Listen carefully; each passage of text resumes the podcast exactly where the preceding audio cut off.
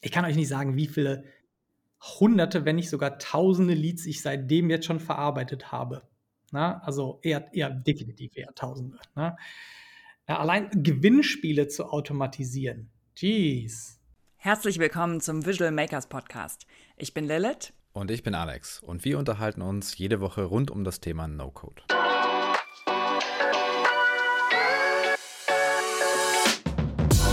Herzlich willkommen zu einer neuen Folge vom Visual Makers Podcast. Heute ist Ben Sofiani von Pirate Skills bei uns zu Gast. Er ist Growth Marketer und Gründer von Pirate Skills. Herzlich willkommen, Ben. Schön, dass du dabei bist. Hi, Lilith.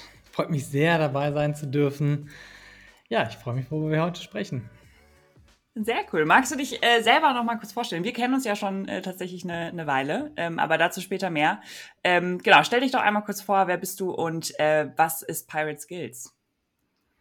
Ja, also ich bin ein nerdiger Marketer, so bezeichne ich mich immer gerne. Ich habe mich immer gefragt, so warum gehen Marketingmenschen nicht äh, wie Entwickler oder Leute, die wie Entwickler denken, an ihre Arbeit dran, arbeiten in agilen Sprints, arbeiten sehr datengetrieben mit Experimenten.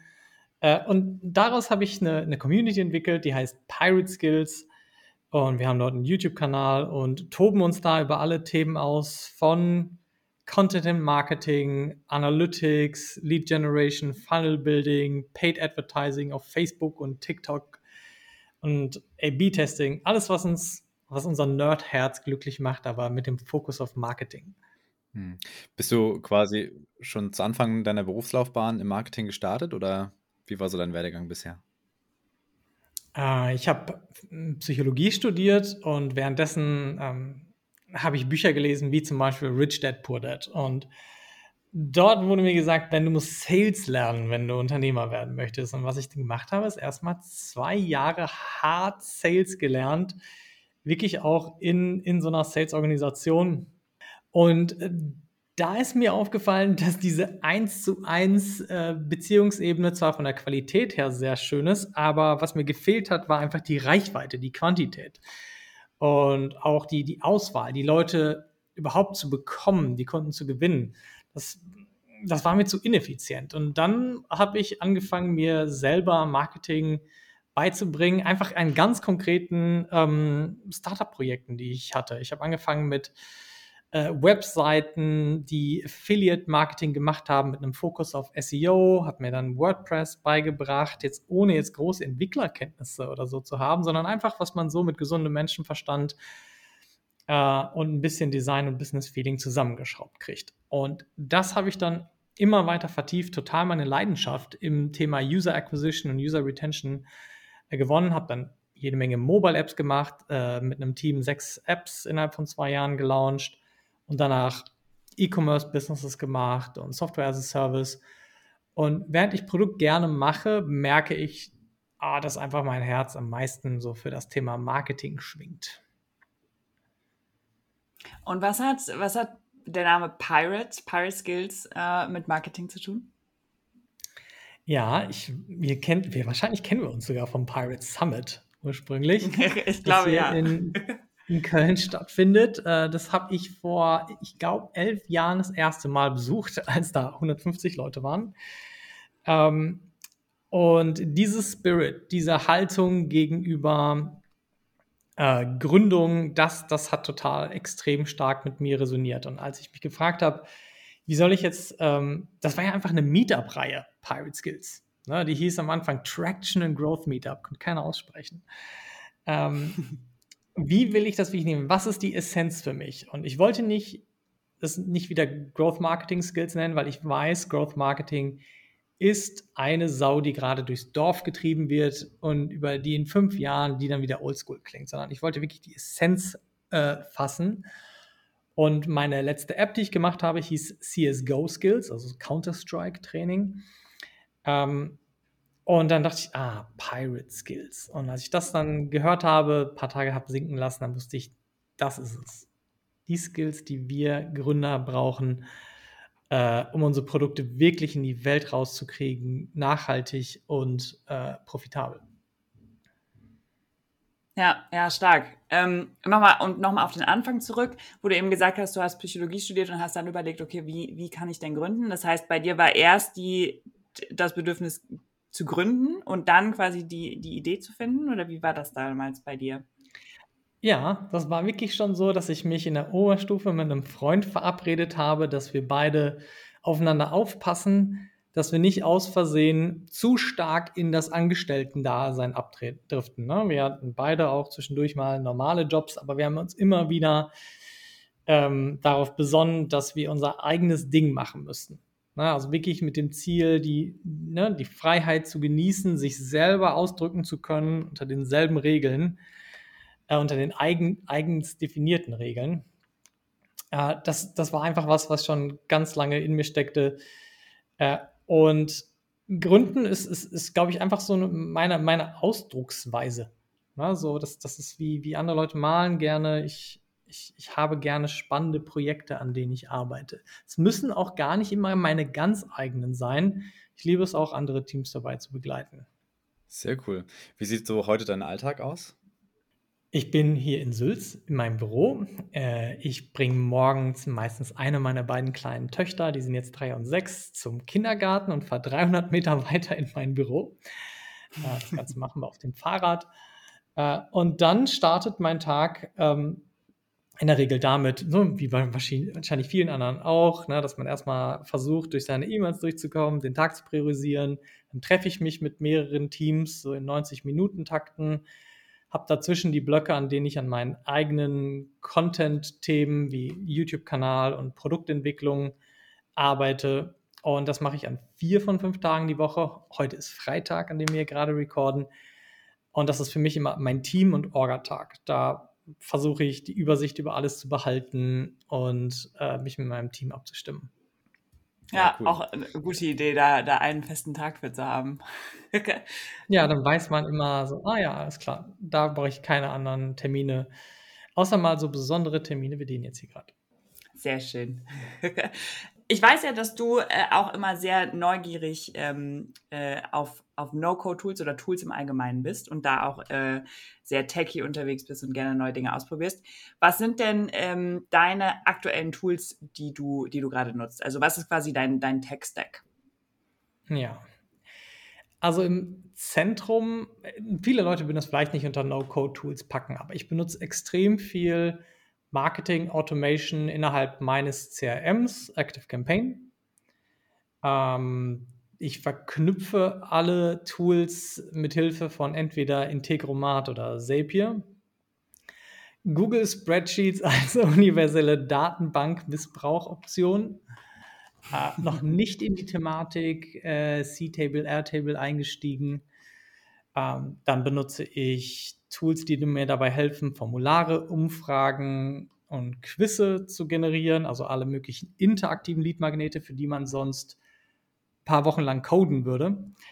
Ähm, wie zum Beispiel, also als Tools Outgrow, Involve Me, Typeform. Das sind so die Klassiker. Äh, auf der Web-Ebene viel WordPress äh, und dort damit verknüpfte ne, Automatisierung ähm, auf Mail-Ebene, wie gesagt, im Rahmen meines CRMs, Active Campaign. Was habe ich noch so am Start? Data Studio für die Visualisierung. Viel Analytics ist ja auch so in meinem Part ne, der Fall. Und ja, Discord für Push-Notifications. Also was andere Leute, wo andere Leute Slack benutzen, benutze ich sehr viel Discord. Kommt vielleicht so ein bisschen aus meinem Gamer-Background. Aber auch aus dem nicht einen weiteren Slack-Kanal haben zu wollen, wo man Notifications bekommt. Hm.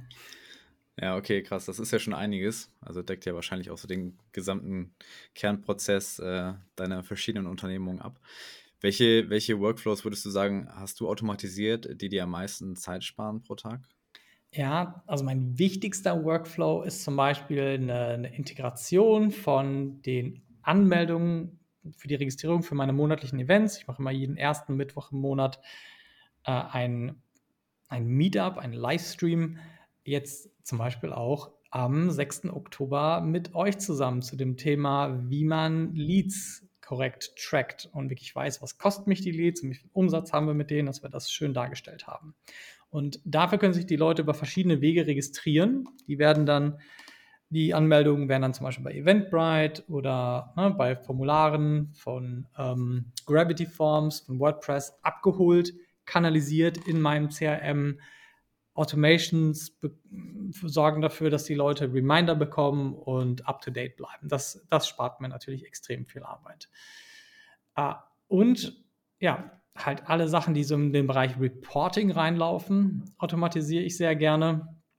Und das Anreichern von Daten. Ne? Also Lid und ich haben jetzt zum Beispiel da gerade einen Tracking-Sheet gebaut, wo wir sehen, ah ja, das sind jetzt neue E-Mail-Adressen von potenziellen Leuten, die sich anmelden. Und wir nutzen hier No-Code-Tools, um die Daten anzureichern. Wo kamen die jetzt genau her?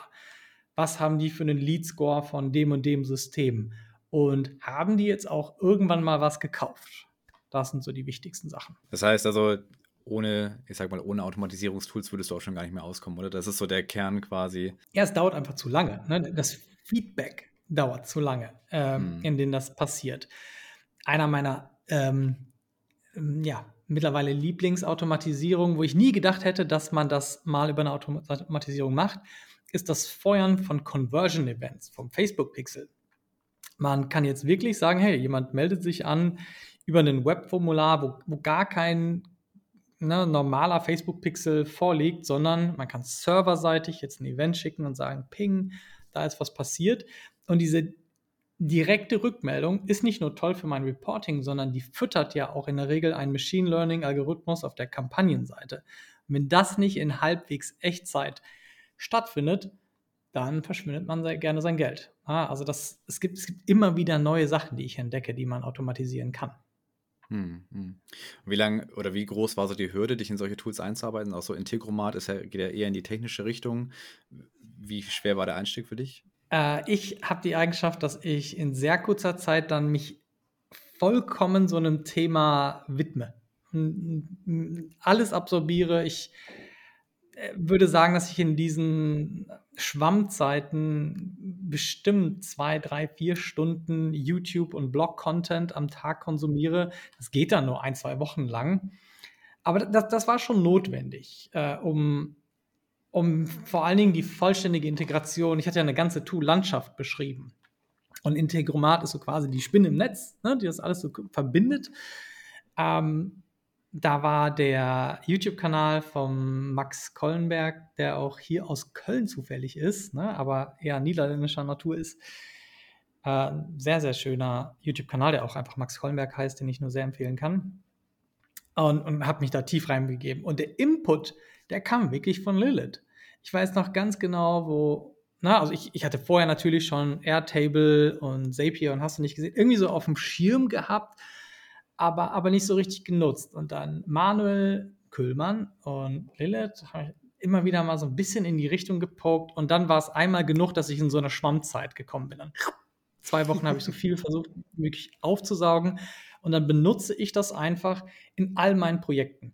Ich, ich praktiziere das dann so schnell wie möglich. Ähm, die, die Absorptionszeit, das ist kurz theoretisch und dann anwenden, Problem Solving, anwenden, Problem Solving.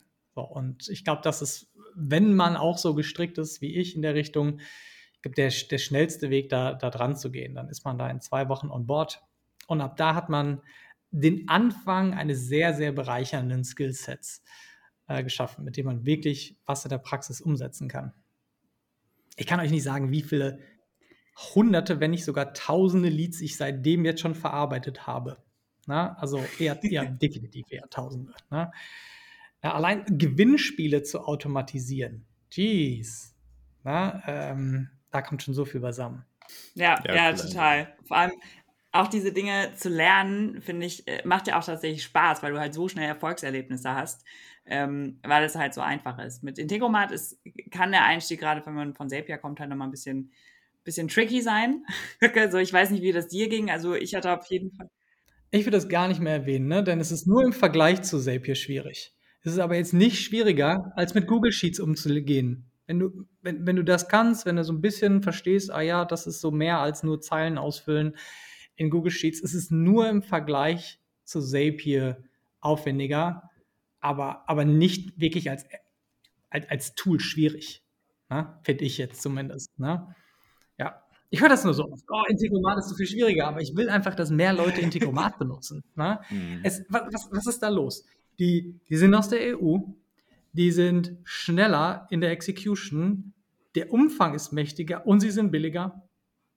Uff, na, okay, aber genug vom Integromat-Pitch. Ich bin kein Partner.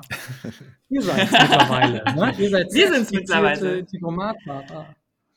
Ja, tatsächlich. Ja, gut, dass ich äh, den Pitch gemacht habe. Integromat Ambassador. ja. Okay, aber dabei, dann würdest du sagen, aber dass grundsätzlich auch, auch jedes Unternehmen mit äh, Hilfe von No-Code-Tools auf jeden Fall mehr Leads sammeln kann als ohne, richtig? Auf, auf jeden Fall und vor allen Dingen sehr viel schneller auf die Strecke kommen. Ne? Wenn, wenn, wenn die sich ein halbes Jahr Zeit lassen wollen und 50.000 Euro für Entwickler ausgeben möchten, für ein starres Tool, was sie danach nicht verändern können, dann kommen die da auch hin. Und ich sehe sehr oft Unternehmen diesen merkwürdigen Pfad wählen, statt einfach mal das zu prototypen in No-Code-Tools und zu sehen, bringt mir das überhaupt was? Und dann hatten wir zum Beispiel einen sehr schönen Persönlichkeitstest äh, gemacht, wo, wo 3000 Leads am Tag mitgesammelt wurden.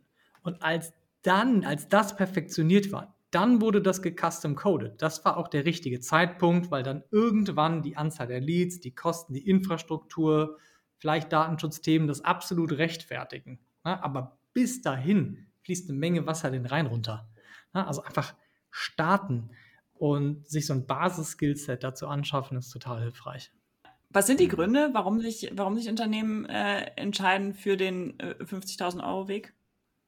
Ich glaube, die kennen das andere nicht. Ne? Die haben da Berührungsängste. Ähm, ich glaube, äh, das ist der Matheunterricht ist schuld. Der allgemeine Matheunterricht in Deutschland ist schuld. Und dieses, ähm, dieses Gefühl, entweder mag ich Logik und Mathematik oder ich mag das nicht. Und die Leute, die sich selber die Geschichte erzählen, dass sie, dass sie Mathe und Logik nicht mögen, die, die lehnen das derart stark ab im Schnitt. Ja, ich sage ich sag nicht, dass es ein komplettes schwarz-weißes Feld ist, aber die Grauzone ist ganz schön dünn geworden. Und, und für die ist das dann, oh, das ist ja voll technisch. Das ist so, wie wenn man sagt, oh, eine WordPress-Seite ist ja voll technisch. Nein, ist es nicht. Das ist, ich kann es jedem Schüler in der Oberstufe das in zwei Wochen beibringen. Das ist nicht techy. Ja? Äh, und, und dass dadurch eine, eine Ablehnungshaltung von Seiten der nicht technischen Entscheidern da sind. Und dann gibt es auf der anderen Seite nur die richtigen Techies, die No-Code vielleicht etwas belächeln. Ja, die sagen, ja, das ist ja aber ja nicht die richtige Lösung und das ist ja nicht skalierbar oder was auch immer. Ne? Und vielleicht ist das, das beitragende Faktoren, warum trotzdem ist, also es wird ja häufiger gar nicht gemacht. Und das ist viel schade, mhm. als dass das 50.000 Euro Ding gemacht wird. Ne? Das, das, das, dann machen sie wenigstens was. Viel häufiger sehe ich, dass, dass sie sich gelähmt fühlen und, und gar nichts machen. Na, und das ist, das ist nicht mehr nötig und das eröffnet so viele Opportunitäten, wenn man, wenn man dieses Fass einmal für sich geöffnet hat. Würdest du auch sagen, das ist so die größte Herausforderung äh, deiner, deiner Kunden beispielsweise? Diese, diese Lähmung, weil man nicht weiß, wie, wie man es macht, weil das Wissen fehlt? Hm, muss man drüber nachdenken. Also die Motivation, was zu machen, ist auf jeden Fall groß. Ähm, ja, vielleicht, vielleicht so bei der Hälfte. Ne? So dieses, bei, der, bei den anderen ist es überhaupt erstmal zu wissen, dass die Möglichkeit besteht. Das ist nicht bekannt. Dieses Thema, mhm. ich bin echt dankbar, dass ihr hier diesen Podcast mal macht, ähm, um das Thema überhaupt in die breite Bevölkerung zu bringen. Ja, also jetzt, wir reden nicht mal von der breiten Bevölkerung, wir reden von Start-up-Mitarbeitern. Ja? Besonders die Juniorigen, die haben einfach noch nie etwas davon gehört. Das ist, ich, ich zeige denen das und die denken, das ist Magic. Ja? Und ich mache das ja wirklich nur im Marketingbereich. Ihr macht das ja wirklich mit Produktentwicklung. Ne? Das, das, das finde ich, das ist der Punkt, wo ich es Magic finde. Ja? Ähm, und ich sehe das primär aus der Perspektive, hey, lass uns, lass uns viel mehr Nutzer gewinnen. Ne? Äh, aus der Brille. Äh, also das, das, das, das Wissen, dass es existiert und dann vielleicht bei, bei der Hälfte ähm, die, nicht, die noch nicht so dieses komplette autodidaktische Lernen für sich übernommen haben. Ja, ähm, für die, für die ist, wäre das total hilfreich, wenn die mehr How-to-Content hätten. Wenn wir uns jetzt mal so ein bisschen dem Thema Marketing widmen, wir haben ja viele Startups bei uns in der Community, die haben jetzt mit No-Code ein Produkt gebaut. Wie, wie schafft man es jetzt, sich eine Audience aufzubauen, so nach und nach? Man hat vielleicht jetzt kein Geld, um das Ganze in Facebook-Ads zu investieren oder vielleicht ist es auch nicht der richtige Weg. Wie kann ich jetzt vielleicht erstmal so ein bisschen das organische Wachstum für mein, für mein Produkt fördern? Ja, ich glaube, ähm, im Zentrum sollte irgendwo für einen selbst ein CRM, ein Customer Relationship Management stehen, also mindestens Mailchimp, in dem mal in dem mal E-Mail-Adressen gesammelt werden. Das kann Send-in-Blue sein, das kann HubSpot sein, was auch immer man benutzen möchtet. Aber ein Ort zu haben, in dem man mit der Erlaubnis von dem Kunden, von dem noch nicht Kunden, ja, ähm, den Informationen schicken darf.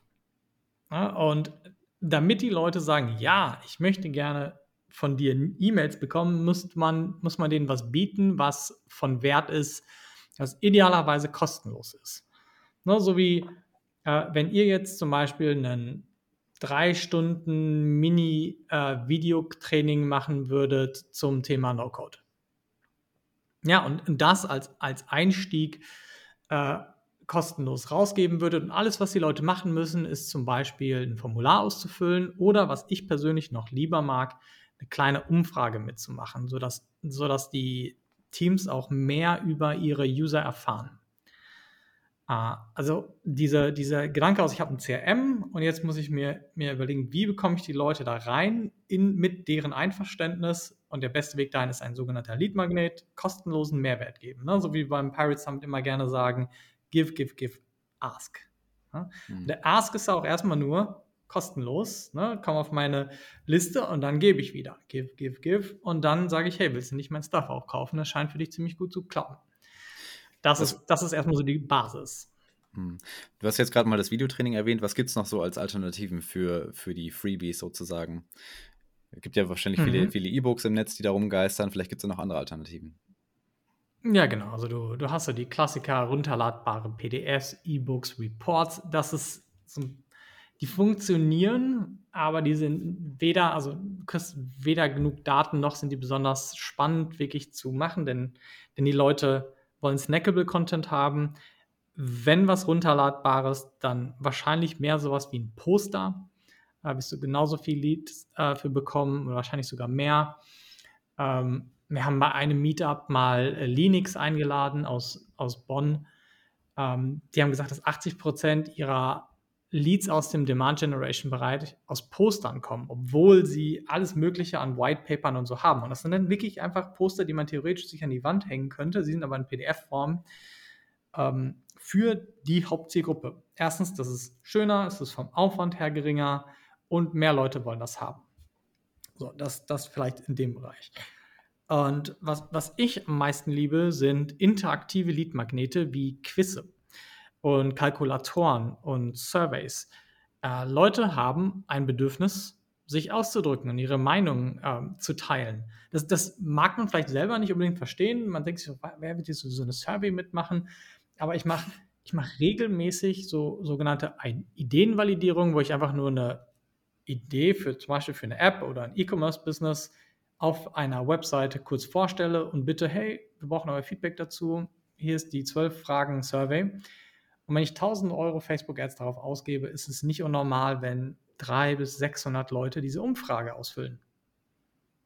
Ja, und jeder dieser Leute hat dann natürlich die Möglichkeit, die E-Mail-Adresse dazulassen und in Kontakt zu bleiben. Aber der Schatz, der dabei entsteht, sind die Customer Insights, die man auf dem Weg sammelt. Man kann die Leute fragen, was für Probleme habt ihr auf einer Skala von 1 bis 10? wie häufig und wie, wie, wie schwierig ist dieses Problem in eurem Leben? Wie löst ihr das momentan? Was sind die Workarounds? Welche Tools benutzt ihr? Wir haben hier Feature Set ABCDE. Rankt die doch mal bitte in der Reihenfolge, wie ihr sie am meisten brauchen würdet. Na, das ist gerade im Prototyping, wenn ich mich frage, wie komme ich, komme ich zum MVP, absolut essentiell. Das sind, das sind für mich sehr, sehr, sehr viel spannendere äh, Lead-Magnete. Okay, das heißt also, ich habe jetzt eine Landingpage, ich habe ein Kontaktformular, wo sich die Leute eintragen können, sich den Lead-Magnet runterladen äh, können. Wie kriege ich die Leute auf meine Landingpage? Ja, also du hast gerade schon eine Möglichkeit angesprochen, Facebook-Ads. oder Instagram oder Pinterest Ads. Ähm, ich glaube, manchmal haben Leute das Gefühl, dass es, dass es sehr, sehr teuer ist, aber ist es nicht im Vergleich zu der manuellen Arbeit, die ansonsten über Social Media Marketing, SEO oder Direct Messaging anliegt. Es kostet mich 10 Euro, 1000 Menschen auf diesen Plattformen zu erreichen, im Schnitt. Manchmal ist es günstiger, da kostet es 5 Euro, manchmal ist es im B2B-Bereich teurer, dann kostet mich 20 Euro. Oder auf LinkedIn 50. Na? Ne? Aber es ist, es ist 1000 Menschen, denen ich einmal zeige, hey, ich habe ein tolles Wertversprechen. Hast du Lust? Na? Das, ist, das ist schon eine harte Ansage. Das, das muss man erstmal in anderer Form hinbekommen. Also ich bin definitiv ein großer Fan von bezahlter äh, Werbung auf Social-Plattformen und Suchmaschinen. Der, der zweite Weg ist natürlich organisches Social Media Marketing, Content Marketing zu betreiben, äh, das mehr so einen Pull-Effekt hat und auch meistens sehr, sehr gut für, für SEO ist. Also Content ist der wichtigste Bestandteil auf meiner Webseite für gute Suchmaschinen-Rankings. Und dann, wenn man im B2B-Bereich besonders in den Bereichen ist, wo man pro Kunde, sagen wir mal, mehr als 5000 Euro im Jahr Umsatz erwartet, da kommt auf einmal das ganze Thema direkte Nachrichten ähm, auf LinkedIn zum Beispiel in sehr, sehr, sehr stark zu tragen. Und, oh, das machen wir auch, das ist ja im Zentrum von dem, was wir tun, monatliche digitale Events, wo man einfach Leute zu einladen kann, wo man aber merkt, die Leute laden auch andere Leute ein.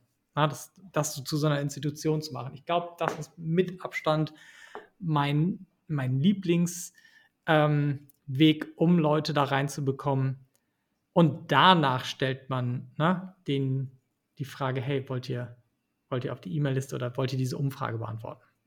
Alles klar. Das heißt also, genau, ich mache jetzt genau Paid Ads oder eben organisches, ähm, organische Lead-Generierung. Die Leute kommen auf die, auf die Landingpage, tragen sich ein.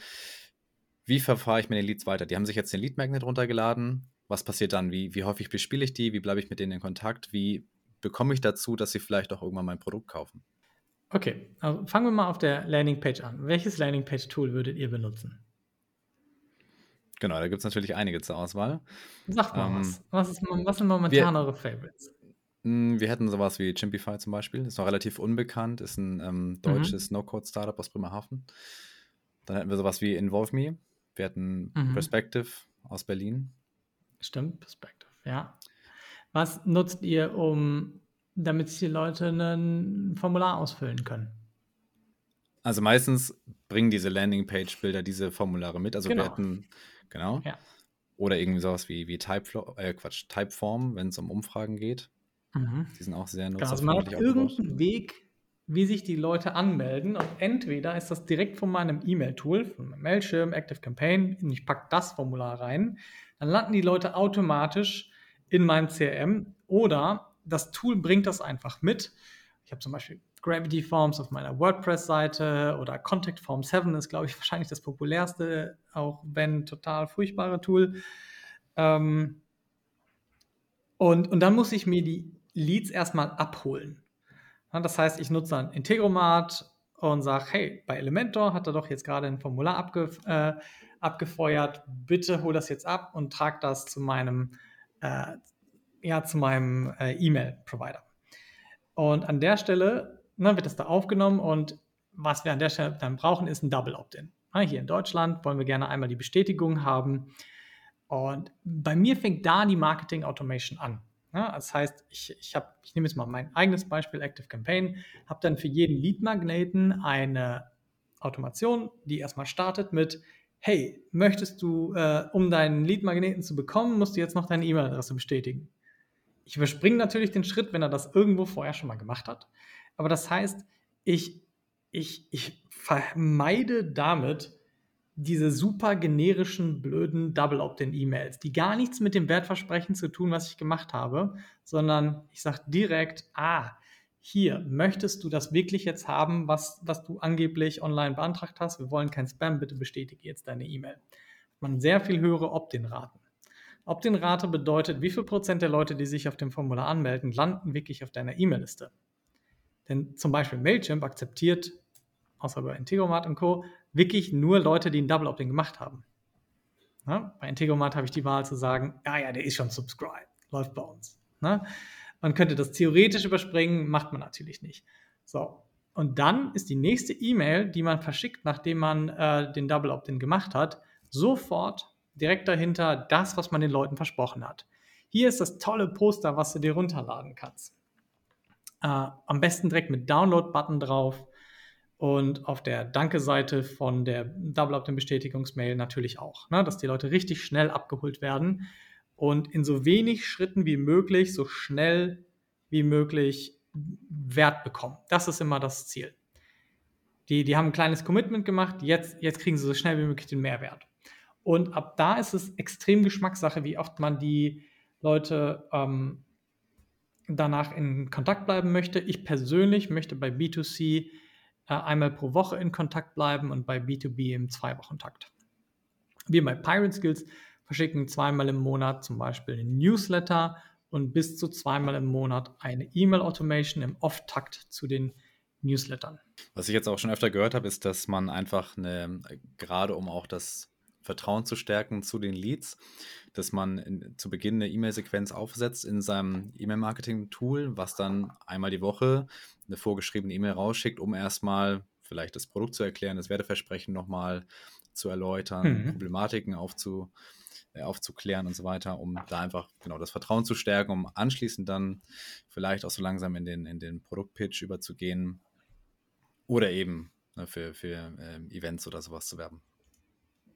Ja, ein ganz toller Trick, den ich da ähm, kennengelernt habe, der immer wieder funktioniert, total weird, dass das funktioniert, ist einen 10 Tage, 30 Tage äh, E-Mail-Challenge auszurufen, wo die Leute bewusst selber ein Opt-in dafür machen, um jeden Tag ein e eine E-Mail zu bekommen, entweder als Reminder an eine gute Gewohnheit oder als Reminder oder als Trainingsform.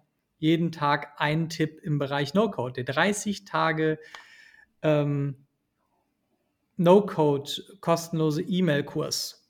Ja, könnte ja für euch eine super Sache sein. Die Leute wollen 30 Tage jeden Tag eine E-Mail von einem bekommen.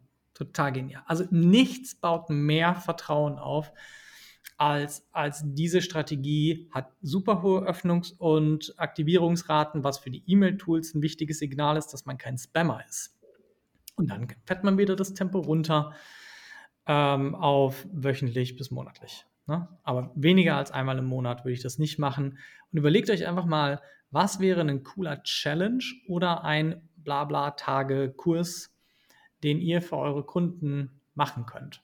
Hm. Ja, ja und das Wichtige ist dabei wahrscheinlich auch am Anfang wirklich zu sagen, okay, du meldest dich hier für die 30-Tage-Challenge an. Das ist ja was anderes, als wenn du ja. dich für irgendein Newsletter subscribest und noch nicht weißt, ja. wie oft der, der, der, wie oft der kommt. Ne? Ja. Im B2C geht das auch gut auf WhatsApp.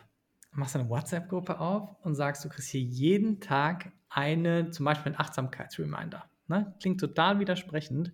Kriegen die Acht, zum Beispiel eine Meditation oder so geschickt von YouTube und die Leute sollen eine Checkbox machen, wenn sie das gemacht haben.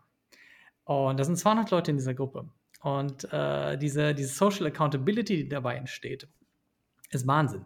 Viele von euch werden jetzt sagen, niemals, ich möchte weder in einer WhatsApp-Gruppe sein, wo ich 200 Push-Notifications am Tag bekomme, aber die kann man ja muten, ähm, noch hat das irgendwas mit Achtsamkeit zu tun. Ja, aber, aber das, sind, das ist ein Beispiel für Sachen, die ich ausprobiert habe, die extrem gut funktionieren.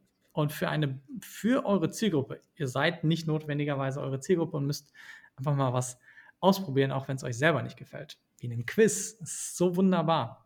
Ja? Oh, Oder ja. mal so ein 10-Tage-Challenge. Wenn wir nochmal zurück zu unserem, zu unserem Flow jetzt gerade kommen, zu unserem Customer Flow. Wir haben jetzt unseren, unseren Lead eingesammelt, äh, wir haben die mhm. E-Mail-Adresse bekommen. Und wie bewerte ich denn sinnvollerweise den Lead, ob der denn überhaupt zu mir passt? Mhm. Genau, also dieser, diese User Flows, ne, also wir stellen uns jetzt vor, wirklich wie so ein, wie so ein Diagramm, oben kommen die rein, haben eine Double Opt-in gemacht, haben ihre Welcome-E-Mail bekommen und bekommen jetzt entweder in einer linearen Folge etwas oder sie können über ihr Verhalten sich selber segmentieren. Zum Beispiel ähm, sagen, hey, ich interessiere mich aber nur für Klamotten für Frauen, nur für Männer. Ich interessiere mich nur für No-Code im Bereich Marketing oder Produktentwicklung. Und dort hört dann das Lineare auf und ich kann die Leute stärker segmentieren und die Nachrichten, die ich sende, personalisieren. Weil ich merke, ah, das sind die Themen, die die Leute wirklich interessieren. Und erstmal diese Interessensbekundungen plus die Aktivität, das Öffnen und das Klicken von E-Mails, dem, dem Folgen von den Call to Action und, und den Aktivitäten danach, wie zum Beispiel, mach doch mal mit uns einen Termin aus mit dem Tool Calendly. So, das wäre das Härteste an, an, an Commitment, was ein User tatsächlich machen kann, vor, kurz vorm Kauf. Na, so, hey, ich will einen Termin haben, ich will mit euch darüber reden. Das ist so kurz vorm Kauf. Ähm, und diese Signale nehmen, das Öffnen, Klicken und Ausfüllen von weiteren Formularen als äh, ne, für sogenanntes Lead Scoring. Du sagst du, okay, immer wenn die eine E-Mail öffnen, ist das ein Punkt wert, ein Link klicken ist drei Punkte wert, ein Formular, weiteres Formular ausfüllen, was zum Beispiel für ein weiteres Event ist, ohne einen Sales-Charakter, das ist mal 10, 15 Punkte wert. Und wenn der Kunde einen proaktiven Termin bei mir ausmacht, um sich über Produkte zu informieren, das ist 50 Punkte wert.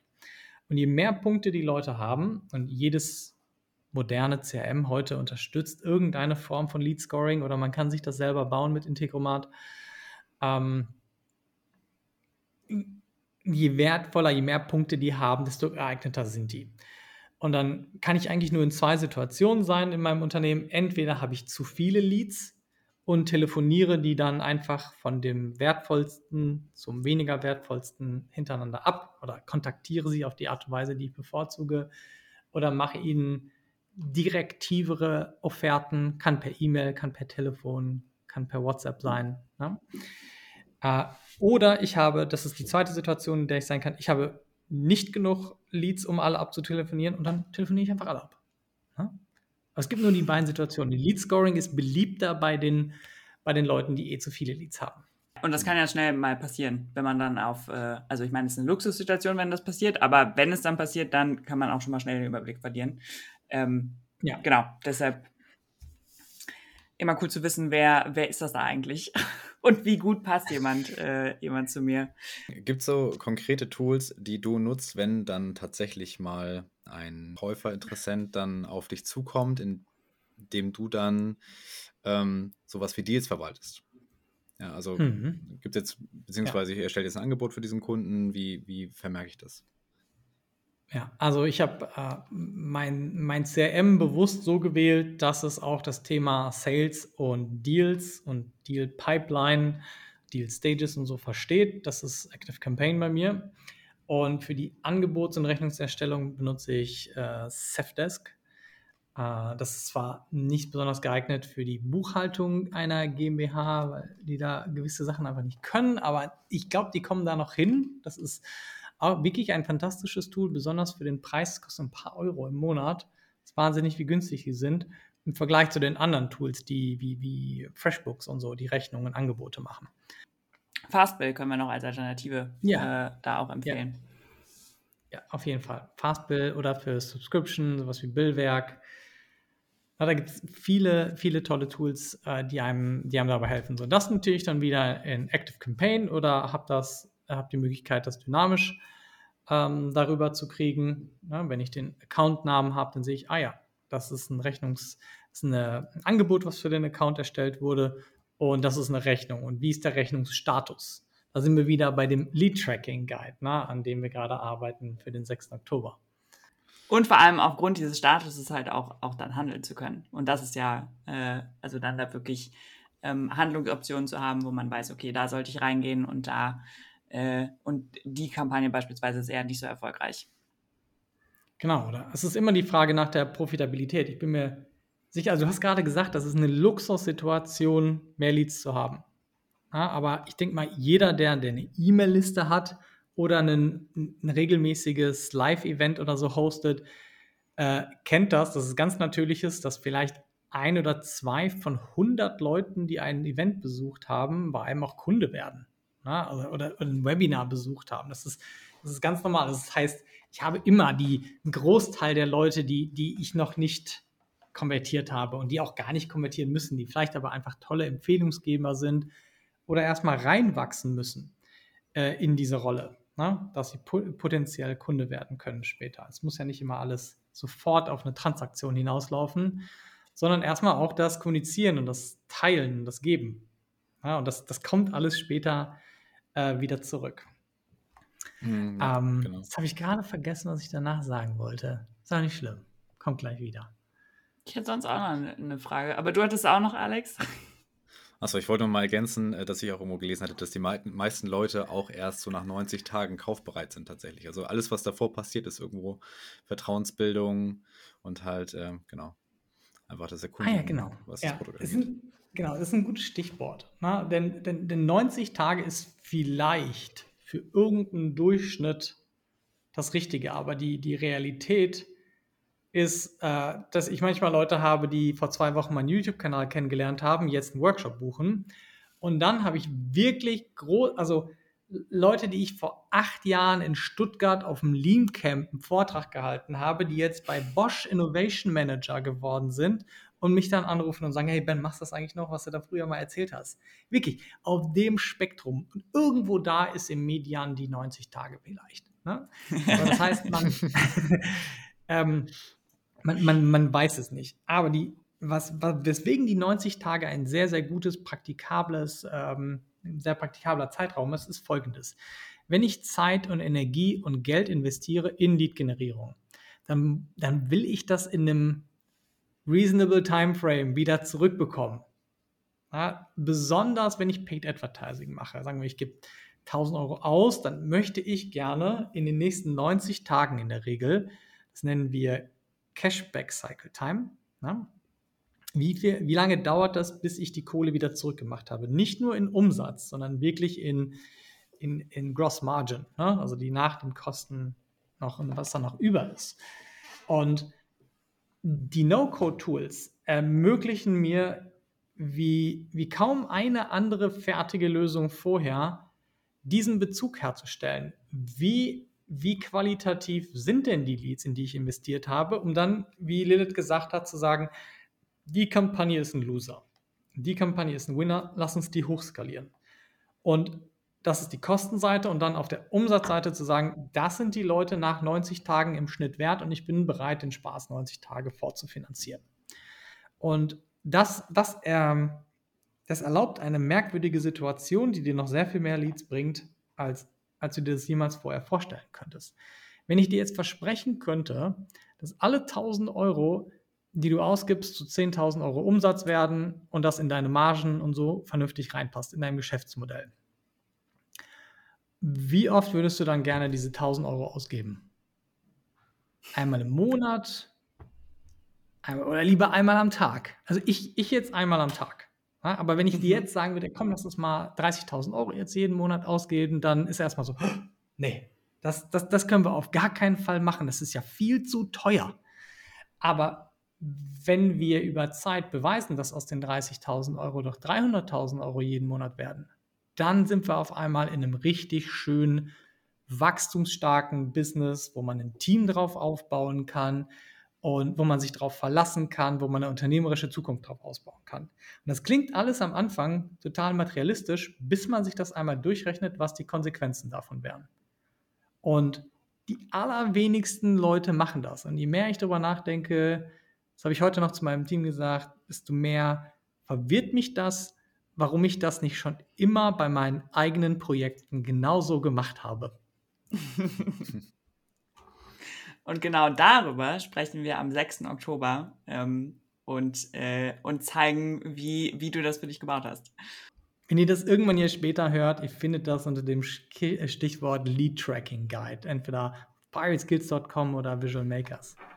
Ein, ein interessantes Thema hätte ich vielleicht noch mal ganz kurz. Ähm, und zwar auch so ein bisschen, um die Werbekosten zu refinanzieren. Hast du schon mal mit äh, Tripwire-Produkten gearbeitet? Also im Prinzip mhm. Produkten, die man direkt nach der Anmeldung in dem Formular quasi kauft, die einen ganz geringen Wert haben oder zumindest äh, einen Geldwert, ähm, um eben diese, diese Werbekosten wieder zu refinanzieren.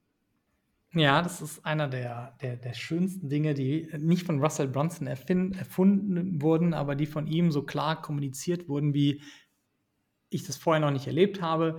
der sogenannte Break-Even-Funnel. Die Idee Mhm. hinter dem Break-Even-Funnel, dass vor dem eigentlichen Produkt, sagen wir mal, ihr seid ein B2B-Unternehmen und ihr verkauft irgendwas für 3000 Euro ne? ähm, an eure Kunden. Und äh, das kann jetzt im Monat sein, einmalig im Jahr, was auch immer. Ne? Und ihr, ihr macht jetzt Kundenakquise. Überlegt euch, wie kann ich die Kundenakquise refinanzieren, ohne direkt an die Umsätze zu gehen von meinem Hauptprodukt, wo es vielleicht auch relativ lange dauert, bis ich dann echt bezahlt werde. Und das, was du gerade genannt hast, ne? manche Leute nennen das Tripwire, ich nenne das wie Russell Brunson den, den Break-Even-Funnel, setze ich Produkte, die günstiger sind, davor. Ich nehme jetzt als Beispiel ein, ein 100 Euro ja, wieder Videokurs, den ich da vorsetzen kann. Der ist nicht mein Hauptprodukt. Aber jetzt mache ich folgendes. Ich gebe 100 Euro äh, aus auf, äh, sagen wir mal, äh, Instagram-Ads, mache Swipe-Up-Stories, schicke die zu meinem Lead-Magneten, dem tollen Poster, was ich passend zu dem Produkt habe, wo die Leute sich schon mal wiederfinden können auf ihrer Customer Journey. Und das laden die sich kostenlos runter und unmittelbar nachdem sie sich angemeldet haben, bekommen die ein, ein Sonderangebot, diesen 250 Euro Kurs, jetzt nur für 100 Euro. Und alles, was passieren muss, ist, dass von den, sagen wir mal, 25 Leuten, die wir für im Schnitt 4 Euro auf die E-Mail-Liste bekommen haben, von den 100 Euro, davon einen davon zu überzeugen, 4% der Liste zu überzeugen, dass sie in einen 100-Euro-Kurs investieren sollen. Und auf einmal bin ich Break-Even von Tag 0 an, was ein, ein riesen Vorteil für diese Cashback-Cycle-Time ne, ist, weil die quasi von 90 Tage schrumpft bis auf 0. Selbst wenn das nicht zu 100% funktioniert, was ist, wenn es die schrumpft auf 14 Tage? Auf drei Tage? Ne, das, ist, das ist so dankbar. Äh, danke, dass du das angesprochen hast. Äh, ich glaube, dieses Konzept Break-Even-Funnel, ähm, bis man das einmal so explizit für sich wahrgenommen hat, danach ist es ein totaler No-Brainer. Wenn man das davor nicht hatte, äh, ist das ein Winner. Danke dir dafür. Ich habe ich hab auch noch eine Frage. So, was machst du mit den, äh, mit den Leads, die, die quasi einfach nur rumdümpeln in deiner Datenbank? Du hattest irgendwann mal einen Touchpoint mit denen und äh, mhm. die haben aber nie wieder nochmal einen zweiten Touchpoint aufgegriffen, haben sich aber auch nie abgemeldet. Machst du mit denen irgendwas bewusst oder laufen die einfach weiter mit? Ähm, mal so, mal so. Äh, meistens habe ich eine gewisse, auch wieder Automations, die ich nutze in meinem CRM, um die Leute rauszufiltern. Besonders dann, wenn ich sehr, sehr starke Lead-Magnete vorneweg habe. Ne? Ich habe euch gerade von diesem Beispiel erzählt, wo wir wirklich 3000 Leads am Tag gesammelt haben. Da haben wir dann irgendwann gemerkt, dass das ganze CRM damit auch geflutet wird ähm, und dass es sehr, sehr teuer ist. Und dann haben wir damit begonnen, die Kontakte zu löschen, die nach sieben E-Mails, also die sieben E-Mails nichtmals mehr geöffnet haben und nach zwölf E-Mails nicht ein Klick dabei war. Open Rate Tracking ist heutzutage ein sehr schwieriges Thema, weil das immer mehr in den Bereich ähm, Datenschutz und so weiter fällt. Äh, aber Click-Tracking funktioniert halt weitestgehend immer noch sehr, sehr gut. Und dass man dann sagt, wenn Leute so und so viele Kampagnen nicht einen einzigen Klick gemacht haben, dann werden sie erstmal gefleckt als inactive. Dort kann man dann eine weitere Automation auslösen. Ich nenne die gerne die Zombie Revival Automation. Und da kann man dann einfach ein paar E-Mails schicken. Hey, bist du noch aktiv oder sollen wir dich mal unsubscriben? Bis hin zur Do You Hate Me E-Mail, die auch sehr beliebt ist. Und dann löscht man die Leute mal aus seinen Kontaktbüchern. Äh, was ich aber selbst von Kunden von mir gehört habe, ist, dass die Leute dann auch andere Wege nutzen, um in Kontakt zu bleiben. Es ist nicht nur E-Mail. Ähm, gerade erst mit einem Kunden gesprochen, wo ich gesagt habe, hey, du bekommst ja bestimmt auch meine E-Mails. So, also, nee, habe ich schon lange unsubscribed, aber ich folge dir immer auf LinkedIn. Ich bekomme das immer mit. Ne? Und zahlender Kunde. Ne? Ist doch nicht schlimm, wenn der unsubscribt von meinem Newsletter. Das nehme ich jetzt nicht persönlich. Der, der, der, der, hat, der ist konvertiert und ist glücklich. Ne? Ähm, ist doch dann nicht schlimm, die Leute dann in Ruhe zu lassen oder auf einem Medium zu ziehen, was sie, was sie stärker bevorzugen. Das können bei mir heutzutage E-Mail, äh, E-Mails sein, aber auch Mobile App Push Notification, Messenger Funnel oder halt ganz normale Newsfeed Subscriptions wie äh, YouTube und LinkedIn. Boah, ich habe noch so viele Fragen gerade. Wir haben äh, leider jetzt gleich keine, keine Zeit mehr. Und äh, ich hoffe, dass wir das tatsächlich vielleicht sogar nochmal machen, ähm, in, in einem halben Jahr, in einem Jahr und dann, äh, und dann auch gucken, wie das mit der, mit der Lead Tracking Guide Geschichte mhm. weitergegangen ist, ob das äh, und, und wie erfolgreich es tatsächlich dann geworden ist. Genau, wir liegen gerade echt noch echt viele Fragen auf der Zunge. Aber vieles davon besprechen wir auch am 6. Oktober. Genau, du hast es eben schon gesagt. Äh, wenn ihr die Folge äh, nach dem 6. Oktober 2021 hört, dann äh, genau, googelt mal nach Lead Tracking Guide bei Pirate Skills und bei Visual Makers. Genau, Ben, es hat mega, mega Spaß gemacht, dass du da warst. Ich glaube, das war unsere konkreteste Folge, die wir jemals hatten. vielen, vielen Dank äh, für, deine, für deine Insights. Tausend Dank für die Einladung. Auch dir, Alex. War wirklich super gut, mit euch darüber auszutauschen. Und danke, dass ihr den Impuls gegeben habt, für mich vor zwei Jahren oder so mal in diese No-Code-Richtung zu schauen. Sehr gerne. Ja, richtig cool zu sehen, was du aufgebaut hast. Und auch diese ganzen Praxisbeispiele heute, glaube ich, helfen vielen Leuten deutlich äh, weiter. Ja. Wenn dir diese Folge gefallen hat, dann freuen wir uns sehr, wenn du uns ein paar Sternchen in der Apple Podcast App dalässt oder uns eine Review schreibst. Das hilft uns nämlich gefunden zu werden. Und wenn du mehr über No-Code erfahren möchtest, dann schau doch gerne auf unserer Website visualmakers.de vorbei. Ansonsten freuen wir uns, wenn du auch in der nächsten Folge wieder dabei bist. Bis zum nächsten Mal.